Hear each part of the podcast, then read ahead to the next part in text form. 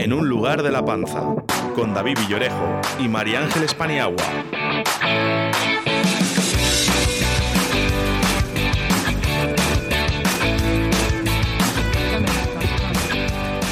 Hola, muy buenos días. Aquí estamos un jueves más, 20 de mayo, en un lugar de la panza.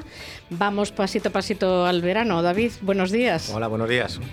Recién llegado, recién llegado. ¿Has mm, disfrutado en Madrid, como te dije, que te lo recalqué? Sí, sí, sí. Ya sabes que, que yo siempre te hago caso, siempre, siempre que me- puedo. cuando me haces. Cuando te hago. Cuando me haces caso. Sí, he disfrutado mucho. Además, eh, fíjate que en el último programa te dije que a ver si me daba tiempo a visitar a, a Javier Estevez.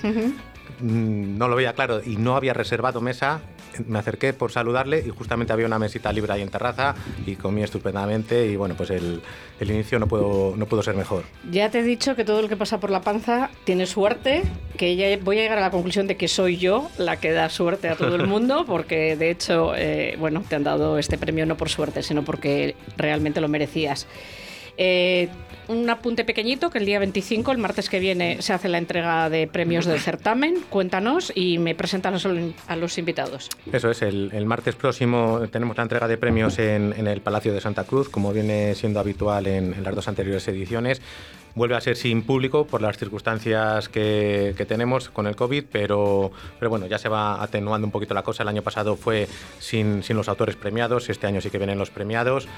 Y esperamos después del verano sacar el libro ya con, un, con un evento en condiciones, tomándonos un vino como estamos haciendo aquí ahora mismo en la radio. Y con estos invitados que, que paso a, presentarte ya. Aforo completo de nuevo. El, el jueves pasado solamente teníamos dos porque era, era fiesta y contamos de nuevo con, con las tres sillas completas. Bodeguero, cocinero y sumiller, variadito.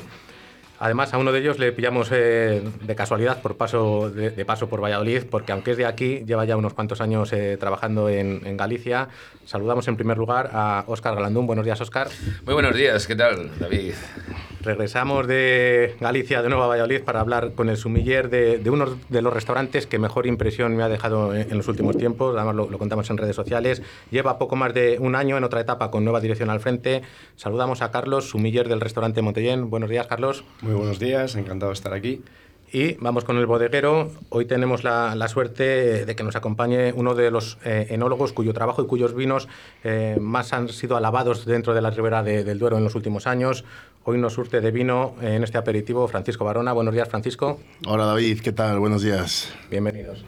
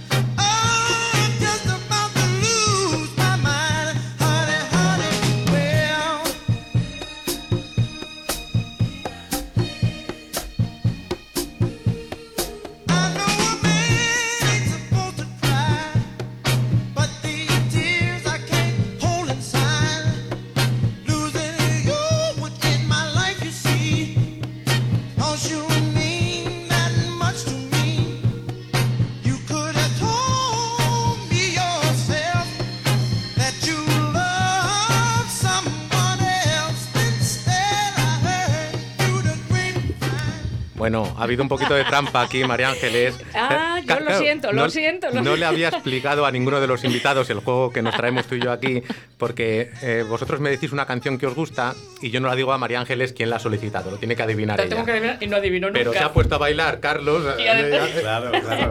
Oye, ya era hora, ya era hora de que alguien pues, se apiadase Lo más normal del mundo.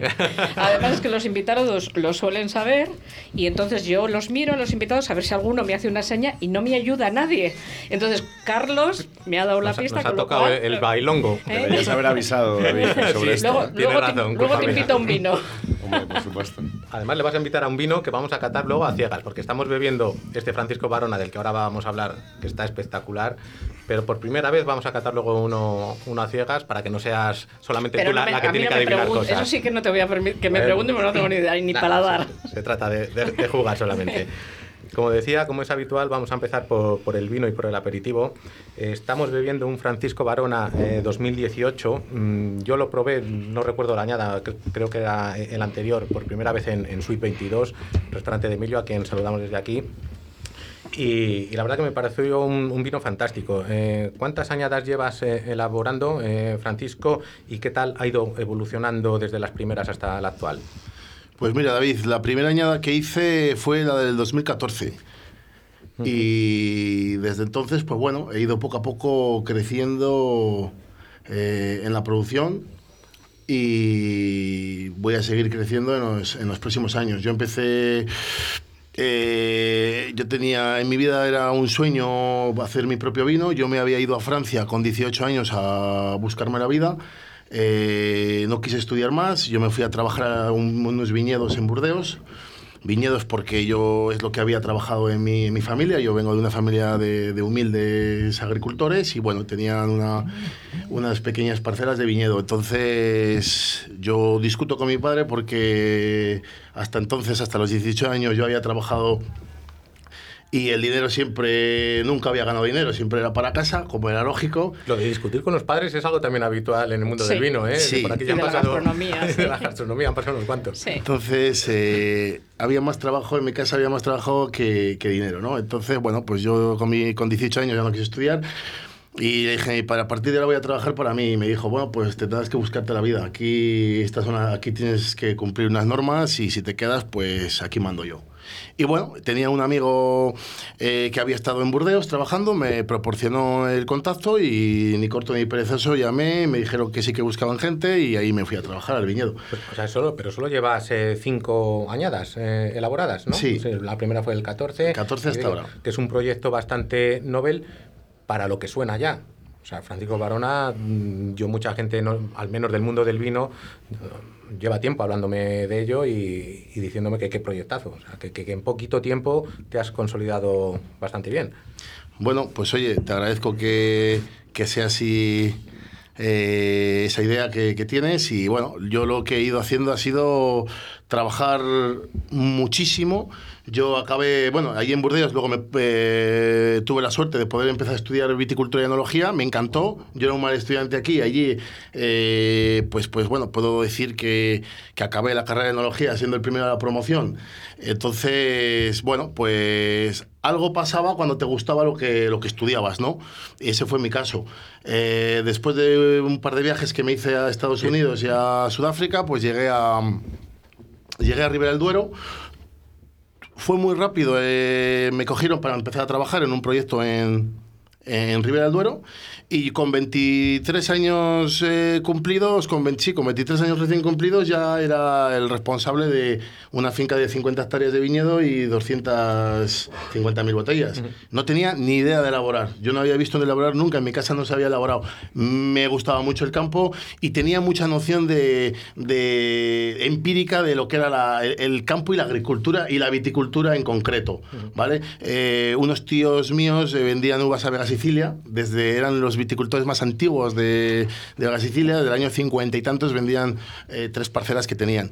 Entonces yo había, a mí me había tocado trabajar siempre desde pequeño en, esas, en, esas- en esos viñedos, ¿no?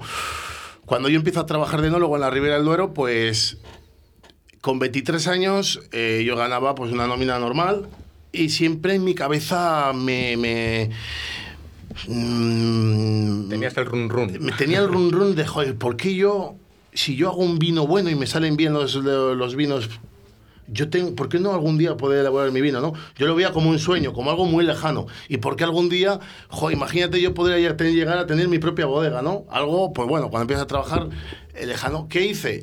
Pues yo con las, desde el principio, con mis primeras nóminas, yo fui eh, invirtiéndolas en majuelos viñedos pequeños abandonados por la ribera. Me daba igual el pueblo que fuese. Yo lo que quería era tener mis viñedos. Ahora, ahora vamos con eso, porque estaba sintiendo, Oscar, cuando has dicho que no hay como estudiar lo que te gusta. ¿no? Exactamente, Estabas exacta- haciendo exactamente. que sí con la cabeza.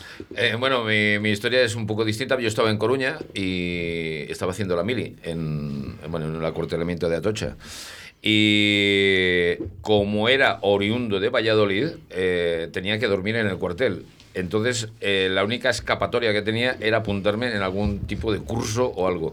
Y empecé haciendo dietética y nutrición. Yo fui muy mal estudiante. Si me escucha algún profesor mío de los que tenía en, en, Tú- Va- tú, en Valladolid. Carlos, ¿qué, qué tal ha sido? Porque Pero luego- La verdad es que se me da bastante Sí, bien estudios. la Es que todos los eh, eh, que, se- que os dedicáis al vino, lo pensaba esta mañana repasando el programa, o a la hostelería, habéis sido malos estudiantes. Únicamente era buen estudiante Tomás Postigo. Es verdad que estuvo Que- aquí. que estuvo Eh, aquí el otro día. Perdona, yo, yo creo que no éramos mal estudiantes. No nos gustaba lo que estudiábamos en ese momento, es. porque a mí me pasó lo mismo que a él. Te faltaba la motivación. Eh, yo, eh, la carrera que empecé en Coruña era de tres años, lo hice en dos años, con matrícula de honor. Entonces, quiero decir que él estudió lo que le gustaba, lo que le motivaba, y yo hice exactamente lo mismo. Eh, BUP y COU. Para mí era aquello un puñetero coñazo que había que sacarlo porque sí, pero vamos. Yo fue Resopla. durísimo.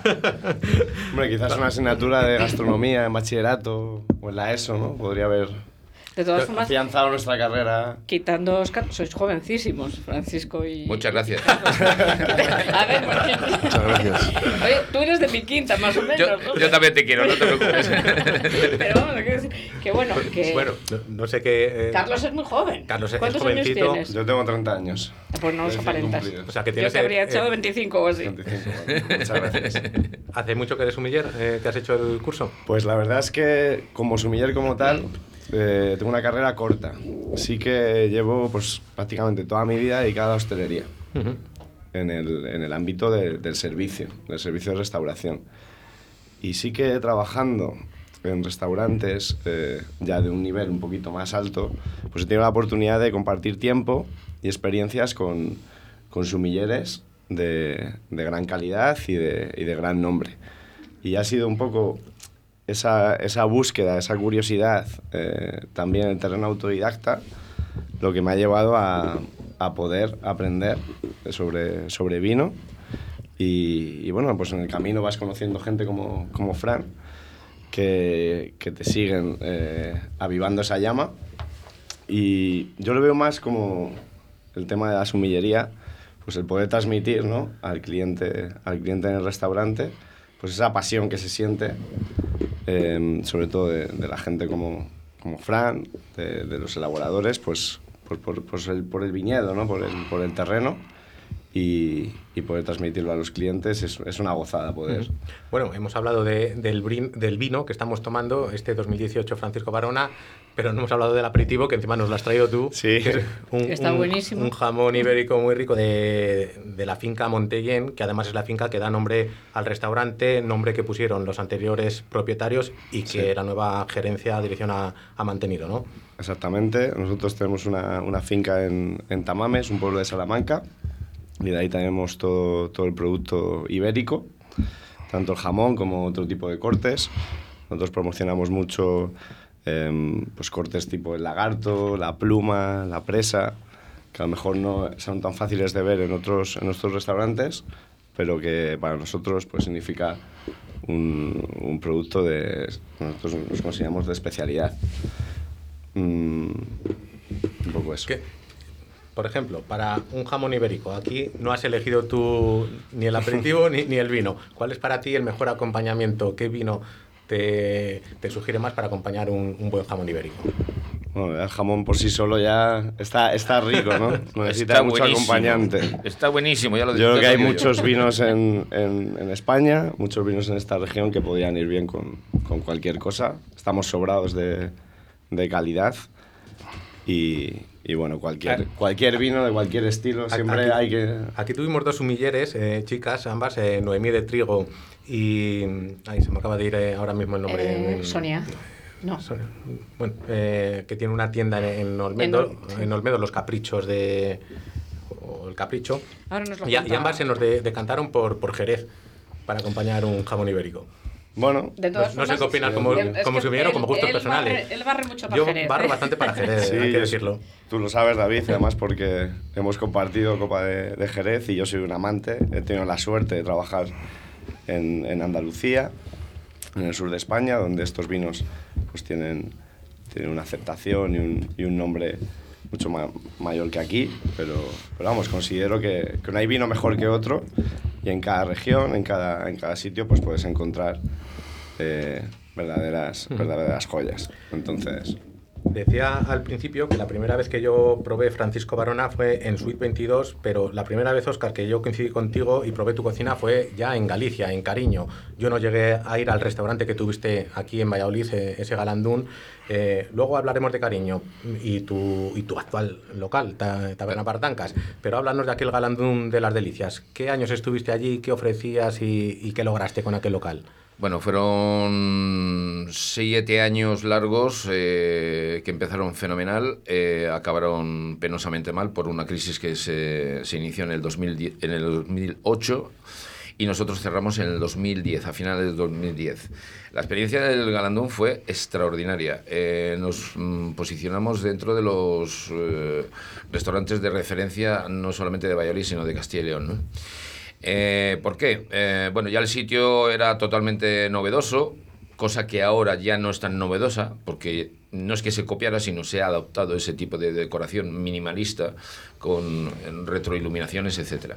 Pero la cocina, lo que tratábamos siempre era una cocina basada en el producto mm, mejor que teníamos en el kilómetro cero alrededor de Valladolid, eh, una buena bodega y sobre todo unas elaboraciones sencillas, sin complicarnos mucho la vida en el tema de, de hacer cremas de texturas. Eh, o sea, al público le tienes que dar lo que está pidiendo, sin complicarte mucho. Luego hay otro tipo de cocina que también está muy bien. eh, en la que puedes meter muchas más elaboraciones. Pero nosotros allí íbamos a, un poco a lo sencillo, pero también mezclando muchas culturas, porque hacíamos mucha cocina asiática, pero con productos castellanos. ¿no? Eh, también eh, tirábamos muchísimo de, de- Bueno, aquí obviamente no tenemos mar, entonces eh, yo me traía el pescado de cariño. Y a través de, de una empresa, eh, gran empresa que hay aquí en Valladolid, no voy a decir el nombre porque no, no, no pagan, Di- Dilo que igual empiezan a pagar. dilo que igual sí Eh, bueno, pues la, la pescadería de Macro eh, era la que me surtía, tanto a mí como a muchísimos eh, eh, restauradores de aquí de Valladolid, con una calidad excepcional. Mm, si le pedía, yo le pedía un determinado tipo de pescado, lo tenía aquí y la gente venía a comer el pescado y el marisco que teníamos en el Galandón. Experiencia buenísima, genial. Eh, una pena que tuviéramos que acabar eh, tan, Y, y además en, eh, nada céntrico. Eh, estaba en las delicias, ¿no? Estaba en las delicias y encima en una calle bastante complicada de encontrar y bueno, la fachada tampoco la quisimos hacer eh, estrambótica o para que se viera dema- demasiado, eh, sino queríamos mimetizarnos un poquito con la estructura del barrio y también eh, se hacía complicado encontrarlo incluso dentro de la misma calle, ¿no? Eh, pero eso fue un mes, dos meses. Eh, yo recuerdo que la primera etapa que tuvimos fuerte, la del inicio, eh, bueno, pues teníamos una afluencia, pero es que ya la segunda etapa, era una auténtica locura de gente. Porque ya hacíamos conciertos, cena, ya hacíamos una serie de, de- de platos eh, un poquito más elaborados, pero manteniendo eso de el equilibrio de lo tradicional con la evolución y siendo sencillo a la hora de cocinar, ¿no? No, eh, que Silvia, Silvia Ortuño, que la mando un saludo, un saludo desde aquí. Sí, Silvia, Y era Silvia, no quería dejar de, de decirlo. Y ya puedo continuar. Eh, además, eh, llegaste a tener reconocimientos de, de las grandes guías, ¿no? En, en aquel Galandum. Estuvimos en la guía Michelin, en la Repsol, eh, antes han nombrado eh, pues a una persona que le quiero muchísimo, que es a Julio, y a toda la organización, la cual tú estás ahora, pero no estabas en aquel momento. No, no, no. Y tu- tuvimos la, la gran suerte de que viniera la academia a visitarnos. Pero luego, aparte, también tuvimos eh, varios reconocimientos por parte, por ejemplo, de Coca-Cola, que estuvimos cinco años trabajando con ellos, a través de Raúl Silván, que fue la persona que nos introdujo dentro de- del, del mundo externo a los restaurantes. Madrid Fusión fue eh, durante cinco años un escaparate también buenísimo. Y dos premios nacionales de, de recetas que, bueno, no son muy oficiales. eh, porque lo organizaba una empresa privada, pero bueno, ahí estaban las recetas, ahí estaban los cocineros y por dos veces ganamos ese, ese premio haciendo un plato, en un primer caso con tomate, cuma- tomate cumato y la segunda con, con un hígado de, de pato, con tres formaciones distintas. Esa, esa receta, por ejemplo, sencilla, salió luego en televisión española, en la 2, que en un programa que sacó este... Es el que más pan vende de todo Madrid. Em, Pregunta de examen. Ponemos el Google. Yo me- igual puedo conocer al del hígado de pato que dicen que igual era Manuel de Eh, Secreto de ¿Cuál era? Castilla. Arola, Sergi Arola, Sergi Arola, Ah, sí, sí, ah, sí, no, no es un cocinero que sea de mi, de, de mi grado en cuanto a lo que, a lo que hace y a- a- o a lo que dice, ¿no? Eh, pero su segundo estuvo cenando un día allí y, le- y es, con ese plato ganamos, era un, un foie eh, cocido a baja temperatura en zumo de mango y después le poníamos petacetas, le quemábamos y le poníamos un poquito de sal ahumada. La gente cuando lo comía pensaba que era como las gambas que venía ahí. Y no era, y no era, eran los ha puesto una petacetas. cara así como diciendo, vaya cosa más rara. Sí, Galandón siempre ha sido muy raro haciendo cosas. Francisco, has, has hablado antes de, de que eras eh, muy mal estudiante hasta que encontraste un poco tu vocación, pero yo precisamente había leído en ese sentido eh, cuenta eh, que te aprobaban las asignaturas a cambio de arar las eh, viñas a un cura. Sí. Se- imagino, claro, en, tu- en tu época de mal estudiante, ¿no? Bueno, yo eh, tengo que confesaros que como no era buen estudiante, mis padres y mis padres trabajaban los dos, pues eh, decidieron i- internarme. a ver si, ¿Dónde, a ver si dónde así... estuviste interno? Estuve Pregunta. interno eh, desde los 11 años hasta los, hasta los 16, estuve en Palencia, en el Seminario Menor de los Agustinos. Allí, Bueno, bueno, yo, yo te gano, yo he estado interna desde los 8 hasta los 18. Tam- también por buena. no, no, yo por, no voy a contar por qué, pero era buena. Y, con, y ya con 16 años, pues les llamaron un día a mis padres, el director del seminario le dijo, oye, mira, eh, su hijo ya no puede seguir con nosotros, porque, No hacemos vida. porque no tiene vocación.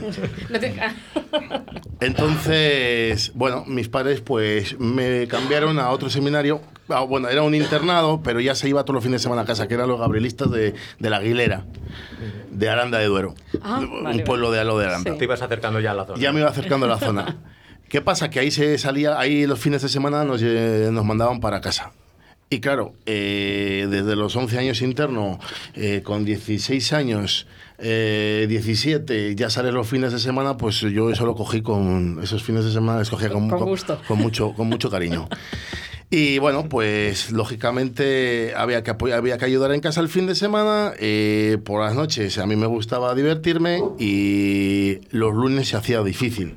Y el bachiller fue lo peor para mí. Fue, lo, tengo, lo tengo guardado Mira, y igual, grabado igual como algo, Oscar, el bachiller y co ha dicho que como algo durísimo Pero porque... es que a Francisco es el que lo, o sea, te cambia la cara, que lo sepas. No, no, no, es que me costó muchísimo. Os lo tengo que decir, me costó muchísimo. Tanto yo lo llevaba siempre a remo y las, las asignaturas más importantes. Entonces eh, llega el, bach- el segundo bachiller eh, y me dice el jefe de estudios Francisco, que era un, era un cura, Francisco, vas a, tienes que ir a septiembre. No puedes hacer la selectividad. Tienes que ir a septiembre. Eh, ha suspendido cuatro asignaturas. Digo, digo imposible. Se llama Abilio, hermano Abilio. Digo, eso es imposible. Yo a septiembre no puedo. no, no, suspéndame y repetiré el curso. Pero yo a septiembre no puedo ir porque yo en el verano tengo que trabajar. En septiembre se vendimia, además. Yo en verano tengo que trabajar. Yo tengo, yo trabajo desde los 14 años. eh, todos los días del verano. Entonces yo tengo que trabajar porque de ahí eh, es donde saco para, el- para todo el año. Y dice, bueno, pues mira, si, si quieres podemos hacer una cosa. Tú te vas a quedar aquí otros 15 días más hasta la selectividad. Por la mañana estudias fuerte y por la tarde me harás las viñas. Y yo que estaba cansado, ya quería salir de allí, como sea, digo, pero otros 15 días más, hermano Navilio, que se van todos y yo, bueno, si quieres, te doy esa opción. Y le dije que sí. Entonces yo estuve 15 días más y él me subió esas tres o cuatro asignaturas, no recuerdo, me subió, que eran matemáticas, inglés, física, eran las más importantes, me subió del 4 al 5. Eso, eso es cohecho, ¿no? Sí, pero bueno, eso a mí me aprobó. Pero tal y como lo están contando es para decir. Luego no me sirvió de padre. nada, porque tengo que, ha prescrito ya. el- tengo que reconocer que llegué, no- a, llegué a la selectividad y cogí el examen, lo di la vuelta y firmé y me fui. Me voy a Burdeos. Luego ponemos los pitidos. era ningún destino sin ningún porqué. Ya lo sé, mi corazón que no ves, corazón que no siente, corazón que te miente amor. Pero sabes que en lo más profundo de mi alma sigue aquel dolor por creer en ti que fue de la ilusión y de lo bello que es vivir. ¿Para qué me curaste cuando estaba herido si hoy me dejas de nuevo el corazón partido? ¿Quién me va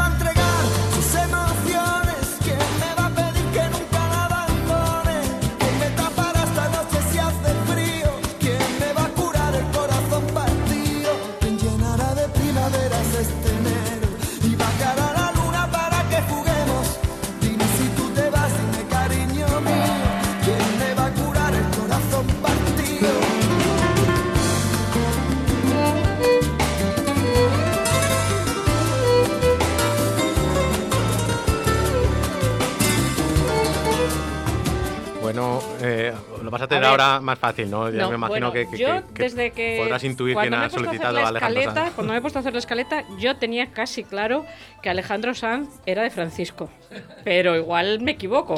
No, no, Eso no, es no, no te, equivocas, no te equivocas. No, no me equivoco. Oye, yo creo que va a ser el primer programa que aciertes los tres. ¿eh? Bueno, pero porque me ha ayudado Carlos, que le debo luego una. Y yo te guiño al ojo también. ¿eh?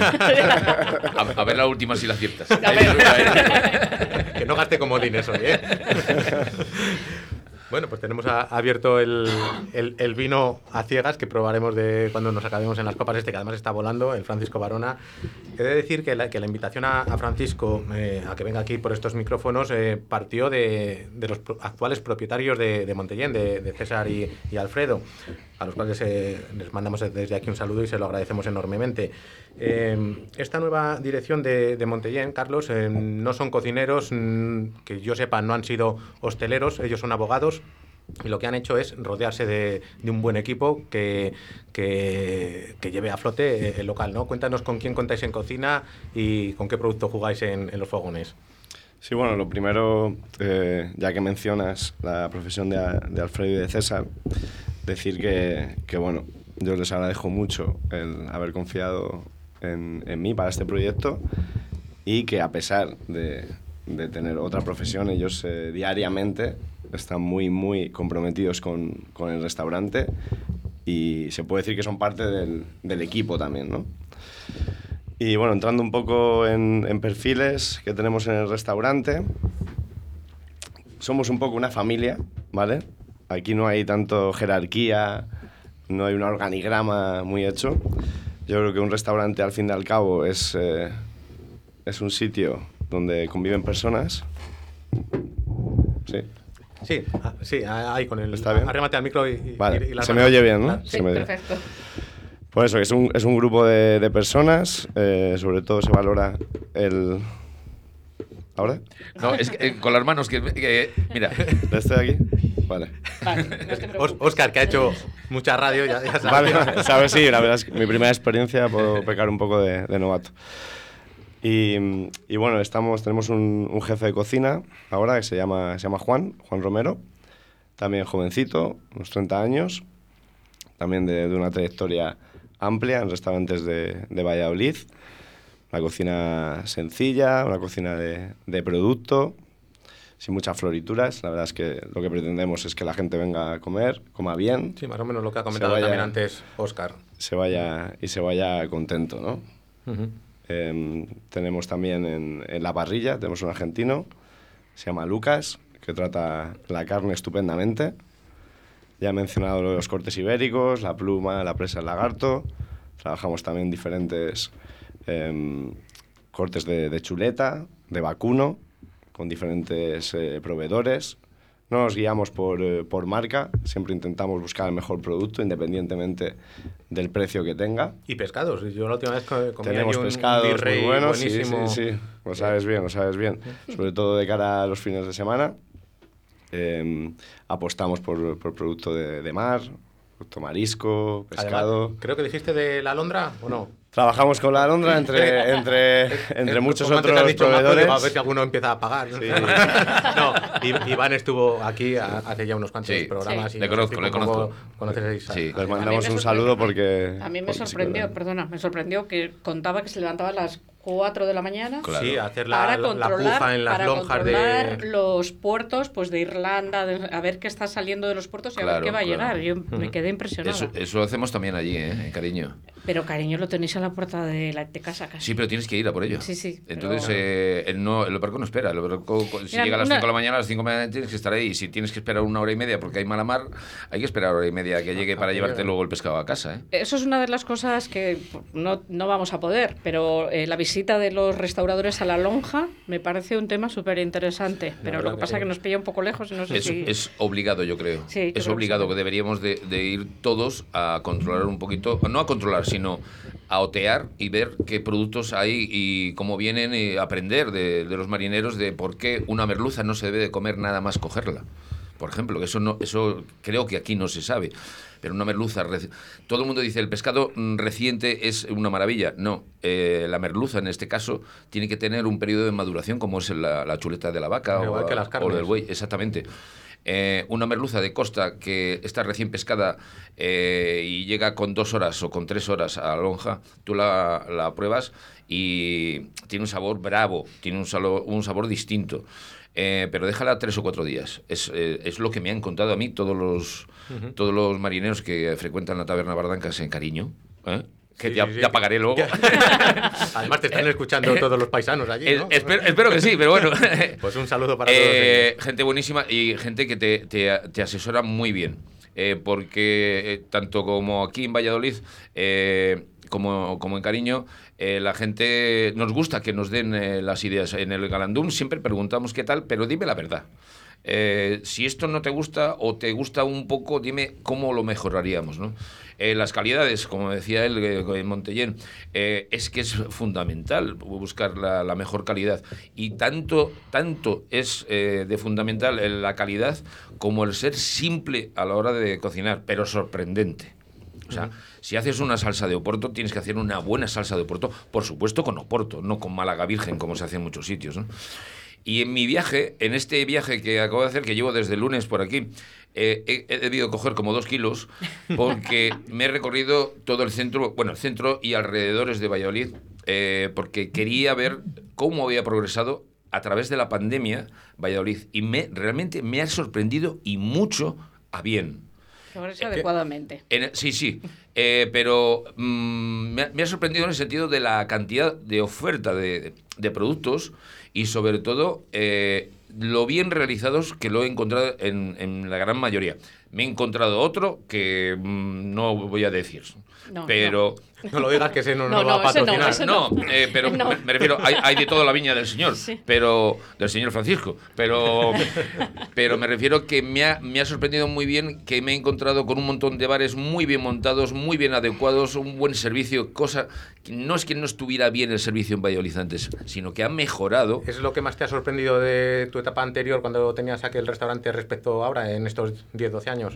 La variedad. La variedad. Y sobre todo me ha sorprendido el público, que no es tan cuadriculado como era en la época mía, que eran cuatro platos o cinco platos los que había. Él acaba de decir que tiene 30 años, yo eh, 55 para 56. Sí, somos los abueletes de aquí, de, de- de todo esto. Pero eh, el, el público es el que realmente ha aprendido, no sé a base de qué, pero ha aprendido eh, a poder tener una mm, carta totalmente variada y probarlo. Porque antes lo complicado. Joder, yo. en el- perdón. Ponemos Eh, el pi, no te preocupes. eh, eh, yo me acuerdo en en el restaurante Galandún, yo tenía un plato que se llamaba canguro a la sartén. Era carne de canguro. Bueno, había muy poca gente que entraba por ello, pero tengo dos amigos que son los que me hicieron toda la publicidad y a través de esos dos amigos era todo el mundo que venía a comer carne de canguro, pero porque alguien se lo había dicho. Si tú se lo... Entonces, el canguro obviamente no es de aquí, pero sí lo hacíamos con un vino de Ribera del Duero, con una reducción y tal. Eh, es que le hemos cortado a Carlos y yo estaba, cuando estaba hablando, estaba pensando que no hemos dicho dónde está el restaurante, que me parece que es importante. Hemos dicho todo Claro, lo que, eh, toda eh, la carta, pero no hemos dicho dónde es, está. es verdad, yo lo doy por Y también muy importante, se me han quedado eh, miembros del equipo ahí en la Es, guantera. es que te hemos dejado en la. te hemos Y me van a matar como no les nombre. continúa, Menciónalos continúa. a nombrado a todos dos, y, ¿no? dónde está Montellén para el que no lo conozca aún. Sí, bueno, aparte de, de Lucas y Juan, contamos en, en el equipo de cocina con, con Saúl y con Paula y Silvia también. Y en, y en el- lo que se ocupa del servicio estamos yo, está mi tocayo Carlos, que es un poco el primer espada en el tema de, de reservas, un poco estandarizando el protocolo de servicio. Y también Tomás, Tomás que es una, una ayuda tremenda y un pedazo de profesional y desde aquí le mando, le mando un abrazo. Y bueno, nosotros estamos situados en, en una, en una ubicación, la verdad que privilegiada, en el mercado del, del Val, calle Sandoval número 7.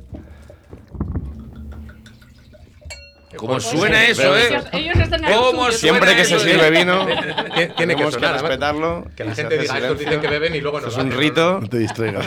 Oye, una, Le, habéis cortado, ¿eh? una pregunta, Carlos.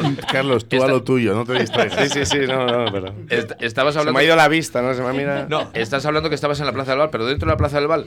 No, no, en Mercado del Val, en la, en la La calle calle- Sandoval. calle Sandoval. Calle Sandoval número 7. en uno Eso de los laterales, además. En unos de los laterales, el que luego da a la, un- a la Plaza un- Mayor. Un rinconcito estupendo, además, con una terraza pues mu- muy agradable.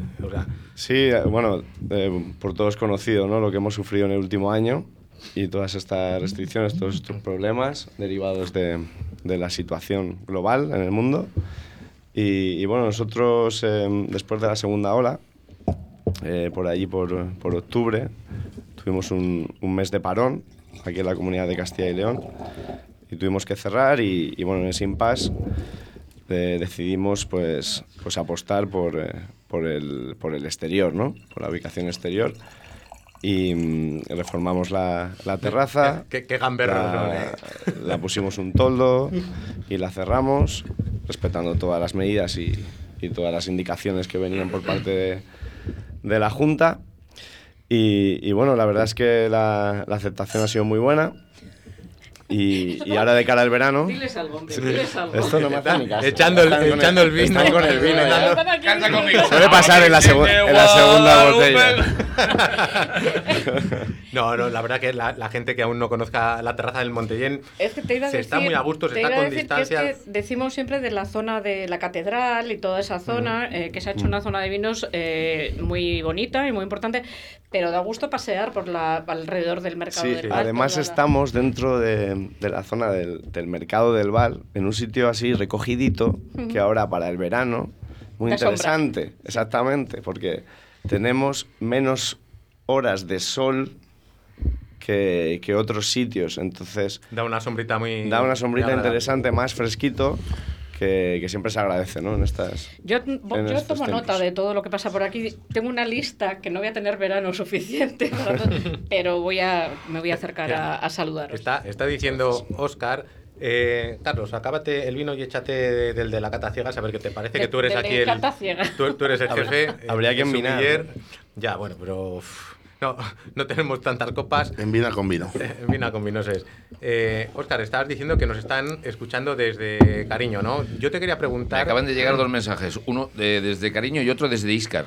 Anda, De Ah, una- nos- un ami- un claro, amigo muy, muy, en muy conocido, Alberto Cabrejas. qué, qué bueno. ¿Por qué te fuiste a cariño? ¿Por qué allí y no a otro sitio? Eh, porque fue el primer sitio que me ofreció la garantía de trabajar. Ujú. Así de claro. En el primer restaurante que estuviste, el anterior a Bardancas. ¿a Sí, claro. Eh, no, bueno, eh, no, el- en el primero que yo me marché eh, fui a un restaurante innombrable eh, que me tuvo 29 días y luego me dijo a los 29 días me dijo que no me iba a poder pagar. Y joder, si me contratas y a los 29 días no me puedes pagar es que me estás tomando el pelo. Y me fui. Después eh, pasé por dos marisquerías y por un otro sitio que mm, no merece la pena ni nombrar. Al final me quedé con la, con la taberna, yo solo, dirigiendo yo solo y haciendo yo solo. Yo hago la barra, yo hago la cocina, yo hago la limpieza, yo hago todo. Luego me ayudo en los momentos difíciles o de gran afluencia, pues de, de- de Mara, que es uno de los mejores eh, cocineros, digo, perdón, eh, camareros que, que conozco, sobre todo. Un buen camarero tiene que transmitirte eh, la garantía de la seguridad dentro de tu trabajo, ¿no? Para poderte dedicar realmente a lo tuyo, a la cocina. Y eso lo tengo hecho ya. Y luego eh, tengo una ayudante de cocina maravillosa, que es eh, Monse, con la cual eh, puedo ahora, después de ya unos cuantos años intentando, ahora puedo hacer realmente la cocina que quiero hacer. Ah, Bueno, la verdad es que hago lo Yo- que me da la gana allí. Sí, tienes pinta de ello. De hecho, yo la primera vez que, que fui allí eh, mm, probé tus arroces. Eh, siempre digo que aquí en Valladolid. Ah, eso fue en el Garampín, Fue sí. en, en el anterior, por Sí. eso te- pensaba que había sido ese el primero, no sabía este recorrido que acabas de mencionar, que era uno de los mejores arroces que, que yo he comido. Muchísimas Y- gracias. Y, creo que eso tiene relación con, con una etapa anterior incluso a Galandún, ¿no? Tú me dijiste que, llevabas haciendo arroces muchos años en, en hoteles. Claro. Eh, el primero y que fue referencia en Valladolid, mm, sobre todo de- del tema de arroces, fue en el, en el Trip Sofía, en eh, lo que se llamaba la Manzana Verde, que después se pasó a llamar La Miranda. Qué casualidad que donde vivo yo está el Monte de la Miranda. Y el, Monte de la Miranda tiene mucho que ver con el restaurante donde estábamos. Eh, Jorge Blanco, eh, Charlie, conocido por todo el mundo aquí en Valladolid, y Álvaro Bea de Pitu, otro, mm, para mí, el mejor eh, arrocero que existe en el mundo. Los tres eran grandes maestros, son grandes maestros de los arroces y son de los que yo realmente aprendí a hacer esos arroces. Pero luego, eh, cuando ya tienes una base, eh, tienes que viajar a la zona donde se hacen los arroces. Y no es precisamente Valencia, es Alicante. Para mí, para mi gusto.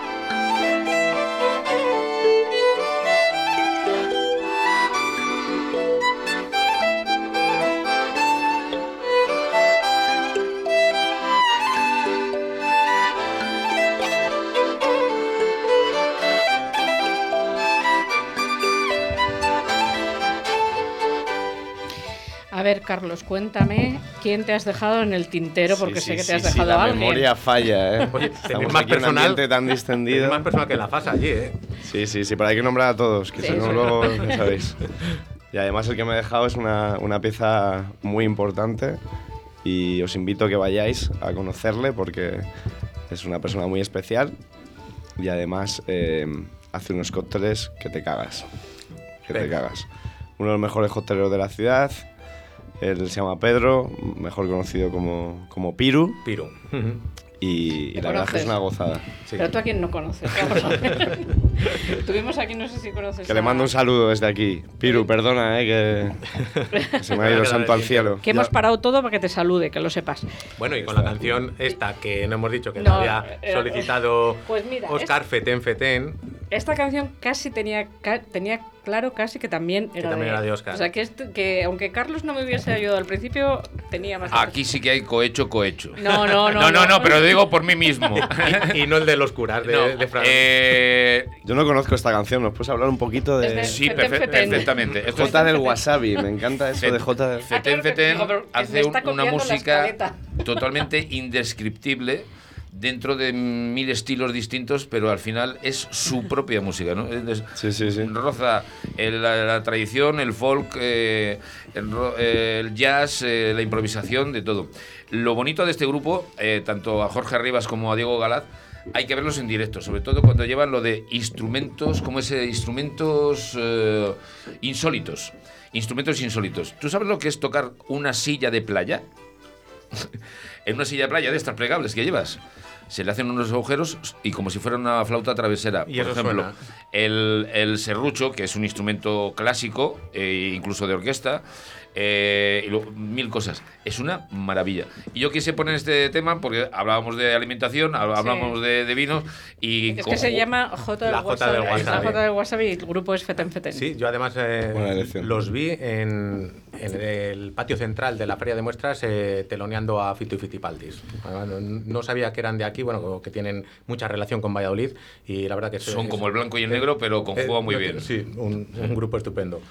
Fran, eh, después de, todo lo que hemos hablado, te hiciste con, después de tus inicios de irte a Francia, te hiciste con, viñas, con majuelos aquí en, en la zona, y mm, tú siempre has dicho que preferías eh, hacerte con viñas antes que tener una bodega. Eh, he leído últimamente que sí que vas a iniciar o has iniciado unas obras para tener tu propia bodega ya, ¿no? Donde, donde elaborar. Correcto. Eh, yo cuando empecé lo tenía claro. Yo quería hacer un vino bueno, ¿vale? Eh, Ribera del Duero la han denominado, han denomiza- denominado eh, mejor eh, región vitivinícola del mundo y, y se puede hacer el mejor vino del mundo. Para eso hay que tener las ideas claras y la materia prima era la base, eran los cimientos de mi proyecto. Yo me fui a lo más duro, a lo más difícil, que fue Viña Vieja. ¿Por qué? Por muchos motivos.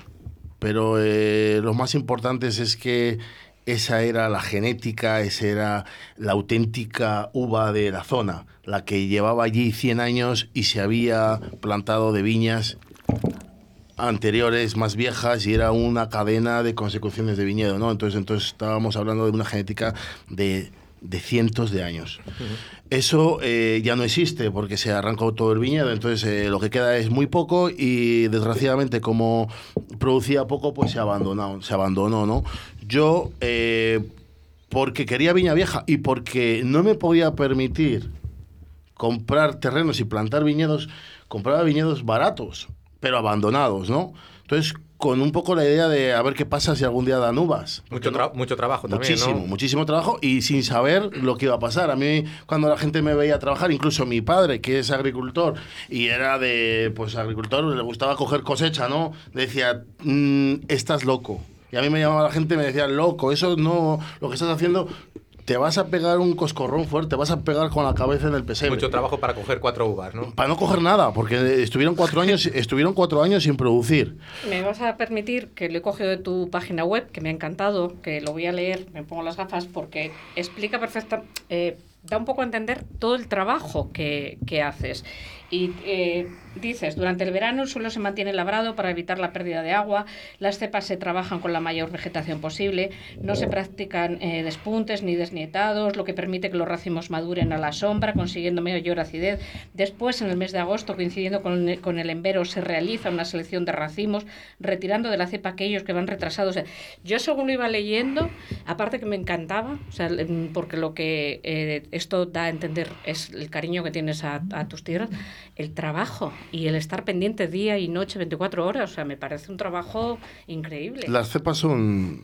Tengo dos hijos, tengo dos mm, maravillosos hijos, pero las cepas también son mis hijos. Entonces yo le tengo que dar el mejor cariño. Yo les he sacado del abandono, estaban ya destinados a morir. Gracias a mí van a vivir otros, ojalá otros 200 años más o los que puedan vivir. Y, y ellos me dan de comer. Ellos me han dado la posibilidad de hacer este, este vino que, bueno, como dices... eh, César, eh, poco, David, como dices, en poco tiempo pues se ha, se ha ganado un reconocimiento importante, ¿no? ¿Por qué? Pues porque yo no he hecho vino para ganar dinero, yo he hecho vino para trabajar y para dedicarme a ello, ¿no? Entonces, viñedo viejo, luego hay una, una cosa que tienen los viñedos viejos que no existe en, en cualquier otro viñedo, es que antiguamente la gente mezclaba variedades eh, distintas porque se bebía clareta en la zona. Entonces este vino está hecho de cinco variedades diferentes, ¿vale? El tinto fino es la variedad principal, pero hay un aporte importante eh, de otras variedades como es la garnacha, como es la, la, la bobal, que se llama allí valenciano, como es la albillo, que es una variedad blanca, como es la jaén. Entonces es muy curioso porque yo cuando empecé a- a cuando empecé a recuperarlas y a, los tres o cuatro años que ya empezaron a dar algún racimo, ya veía que esos racimos no eran tinto fino. Y ahí en la zona se elaboraba con tinto fino. Solo se sabía elaborar, o sea, solo se elaboraba con tinto fino. Y las otras variedades, hace poco, eran variedades mm, desprestigiadas. No se querían, porque se decía que no valían. La bobal, eso se dejaba en la cepa. Entonces yo cuando, eh, en 2014, cuando hago mi primer vino, yo me encuentro con un, con, un problema. Es que mis viñas producen poco y encima de lo que producen, un porcentaje importante, un porcentaje importante eran de otras variedades. Y yo no entendía cómo poderlo dejar en el campo, sin vendimiar. Y dije, no, no, no, yo lo siento mucho, yo no me lo puedo permitir, yo no puedo dejar esas uvas en el campo. Y lo que hice fue vendimiar todo lo vendimiar todo. Y mi vino, dije, mira, que salga el sol por donde quiera. Yo meto todas las variedades juntas, ¿vale? Y bueno, eh, cuando yo el vino lo tuve en barricas y salió al mercado, que no conocía ningún distribuidor ni lo conocía nadie, lo probó un distribuidor que conocí en una feria en Madrid y el de Galicia, fue mi primer distribuidor, el distribuidor de Pontevedra, que para mí es como un padre, me dijo, Francisco, hace años que no me enamora un vino como el que me ha enamorado, como el tuyo. Yo quiero ser tu distribuidor en Pontevedra. O sea que la- las elaboras eh, todas juntas, no por separado. Elaboro todas juntas, sí. Elaboro por pueblos, ¿vale? Yo tengo ahora mismo uvas en la Aguilera, que fue el primer, el primero, aunque yo soy de Roa, los primeros viñedos que yo empecé a recuperar fueron en la Aguilera. Tengo uvas en la Aguilera, tengo uvas en la Horra, en Anguís y en Roa. Entonces, yo elaboro, como cada pueblo tiene suelos diferentes, yo elaboro los pueblos por separado en cada depósito. Y cada pueblo tiene sus cepas, sus viñedos y sus uvas y sus variedades. Entonces, yo mezclo ya en uva la tinta fina con la albillo, con la garnacha y con la bobal. Para mí es clave. En, en eso coincides, el otro día estuvo aquí Tomás Postigo y también es partidario de, los vinos multivarietales, el, el decir, el hacer los, los cupás, el, el darle un toque, dice, ninguna variedad es mejor que otras, todas aportan algo a, a la tempranillo un poco, que, es la, principal, que debe de tener un 75%. Yo te- quería preguntar eh, si hay alguna variedad, eh, porque tú has trabajado en, otros países ensamblando variedades, Sudáfrica, eh, Estados Unidos, Francia, si hay alguna variedad que con la que te gustaría trabajar pero que no esté permitida por la DO. ¿Alguna variedad que te dijeses, "Yo- me, me encantaría que la DO la admitiese? Me ha- me hace- Yo, me creo que Fran va por otros, eh, por otros caminos, ¿no? No, bueno. Bueno, vamos a ver. eh, yo estoy convencido que las hay, ¿vale? Nuestra reina es la tinta fina. Eh, yo hago el vino de, como os he dicho, tengo- mi vino tiene un porcentaje muy importante de, de garnacha, de bobal. ¿Por qué lo hago? Porque son lo que, lo, que, lo que tengo en las viñas, yo no lo he traído, pero está, no cabe duda que se pueden plantar otras variedades. Bueno, es una realidad. Ya en la Ribera del Duero se ha visto, eh, yo he visto uvas de otras variedades que no están autorizadas, ¿vale? Bien porque, bueno, pues los viticultores han querido, bueno, investigar o han querido hacer una apuesta y, no cabe duda que hay variedades que son eh, sorprendentes y funcionan bien. No tantas, porque Ribera del Duero tiene un ciclo muy corto Claro, se y no maduran que, bien que y no maduran de- bien todas las variedades. Carlos. Sí, A mí me gustaría reseñar, vamos, eh, lo que ha dicho Frank, que estoy totalmente de acuerdo con lo que ha dicho, y me parece que tiene un mérito increíble el recuperar eh, cepas antiguas, apostar por viñedos viejos. Yo creo que realmente esto no se valora como, como, se, debe, como se debería. Eh, por parte, quizás es un, es un fallo de comunicación de, de los profesionales, de la gente especializada hacia el consumidor, pero claro, todo el trabajo que tiene, que tiene detrás, esa recuperación de manera casi altruista de variedades que son nuestras, que son locales autóctonas. Me pareció muy interesante eh, tu pregunta o eh, esa cuestión que sacaste sobre, sobre variedades de uva internacionales. Oye, ¿a ti hay alguna variedad que, que te guste por Sí, encima o de- sea, de, de las otras? claro, Oye, pero te creo has que mo- entendemos escucha, a te- te, veces- has, te has mojado muy poco ¿eh? con las preguntas que, que te hemos hecho hasta ahora. sí, pero ¿Qué te parece el vino de cata ciegas? eh, me ha encantado, ¿eh? ¿Te ha me, ha me ha encantado. Hombre. Me ha encantado porque, porque me parece un vino fresco, me parece que sabe a vino, que hay, que hay fruta, que hay fruta, tiene, tiene, tiene buena acidez, Vas bien. es un vino que, que- Es que que está- se mantiene en boca. Está tapado con papel albal, Sí, por sí, eso sí, sí. No, no tiene etiqueta, ¿eh? o sea que le, le- no- le podía haber puesto perfectamente sin, sin albal. pero más o menos todo lo que has dicho coincide. Este es un vino de, de- de- o sea, de un amiguete, no tiene marca, te quiero decir, pero tiene, es multivarietal, lo que estamos hablando. Tiene Tempranillo, Petit Verdot, Malbec y Graciano. Mm, un vino con poca barrica, ¿eh? Mm, Yo lo que- se nota bastante Vaya la fruta. cupás, eh, vaya cupás. Cupás. sí. Es un Vaya vino amalgama de de. David, de Tudela de Doro. Desde aquí le, le mando un abrazo porque además eh, todos los años hace unas Está pocas bien. ¿De qué botellitas. zona? Eh, el Graciano sé que es de Toledo. ¿A cuál, perdona? ¿Pero dónde lo elabora?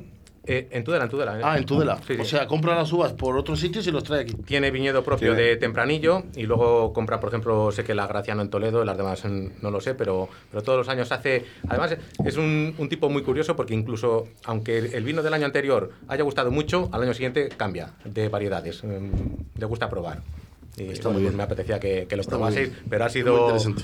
ha- Has hecho buen trabajo de sumiller, la verdad que, que has, Yo- has catado bien. Sí, a mí me, bueno, yo- pero- perdón- perdóname que te corte otra vez que te hemos cortado. No, no, no os Pero eh, me encanta verle cómo mueve el vino. que llevaba lo- un rato, ¿verdad? Claro, es que yo. Y, Sí, bueno. eh, que Es automático ya. es- El día a día. él también lo hace. Fran también maneja la. Sí. Bueno, que es vuestro trabajo, pero que a mí me gusta veros. Yo soy de trago largo. Nos queda poquito tiempo de, de programa. Eh, Oscar, la última vez que, o la última que yo sé que viniste a Valladolid fue con motivo del concurso nacional de, de pinchos. Sí. Viniste representando a, a Taberna Bartancas de Cariño. Creo que era el 7 de noviembre del 19, me 19. acuerdo perfectamente. Y fuiste finalista con, Sí, señor. con un pincho. eh, eh, ¿qué, qué percepción tuvo el jurado? ¿Cómo, cómo lo vio? Cuenta. Bueno, el, jurado no te dice nada, eh, pero como dentro del jurado había un par de amigos, eh, me hicieron una pequeña valoración. Eh, me dijeron, ¿qué gallego eres? Así. Primero, digo, ¿por qué? Y me dice, es que es un pincho, no tres, tío, que has puesto ahí comida para no sé cuánto. Bueno, yo pongo, puse la cantidad que se pone habitualmente en Galicia y no puedo negar dónde estoy ni puedo negar lo que hago allí, ¿no? El pincho era un pan de molde aplastado y luego le di forma de cilindro con un corte transversal oblicuo para darle la, punta de flecha y relleno con un risotto de algas eh, y mariscos de la zona. Eh, tanto percebe como puede ser nécora, buey o noco, como se llama allí, y lubricante. Este, este pincho, eh, aparte, lleva una decoración eh, con tres salsas, una, una picante, una normal y otra, bueno, pues eh, una mezcla de, de tomate, pero todo natural. Y se llamaba el pincho eh, Osaguillos. eh, de Ortegal. ¿no? de Ortegal, sí. Eh, tuvo muy buena ace- aceptación, pero es que me da igual la, la- la aceptación que tuviera, me daba igual ganar o perder. Lo que me apetecía era mostrar lo que en cariño se hace, lo que y se hace con cariño. Bueno, te daba igual, pero mira, llegaste a ser finalista. Al final, Sí, bueno, pues, mi- pues, mi el- ilusión el era tamaño venir. del pincho quizás es lo que valoró quizás negativamente el jurado por el, por el concepto ese de que la tapa tiene que ser de dos bocados. Bueno, ya sabes que las normas habituales de, de los concursos de Sí, yo mm, sí, reconozco que me la salté. Eh, sí, sí. Eh, sabía perfectamente lo que se me estaba pidiendo, pero yo dije, digo, yo tengo que re- yo represento a, a una taberna, eh, yo represento a un tipo de cocina y represento a un material. Y tal y como se presenta allí, yo lo presento en el concurso. Y sí hubo un juez eh, muy conocido aquí en Valladolid que me dijo, eh, si no has quedado de los tres primeros, ha sido única y exclusivamente porque era mucha cantidad. Por el tamaño. El tamaño Sí. importa. ¿eh? Pero yo tengo, tengo que reconocer que no venía por eso, sino venía por el Siempre, disfrute de no estar siempre. en Valladolid y concursar aquí. Nos queda nada, un minutito de, de programa.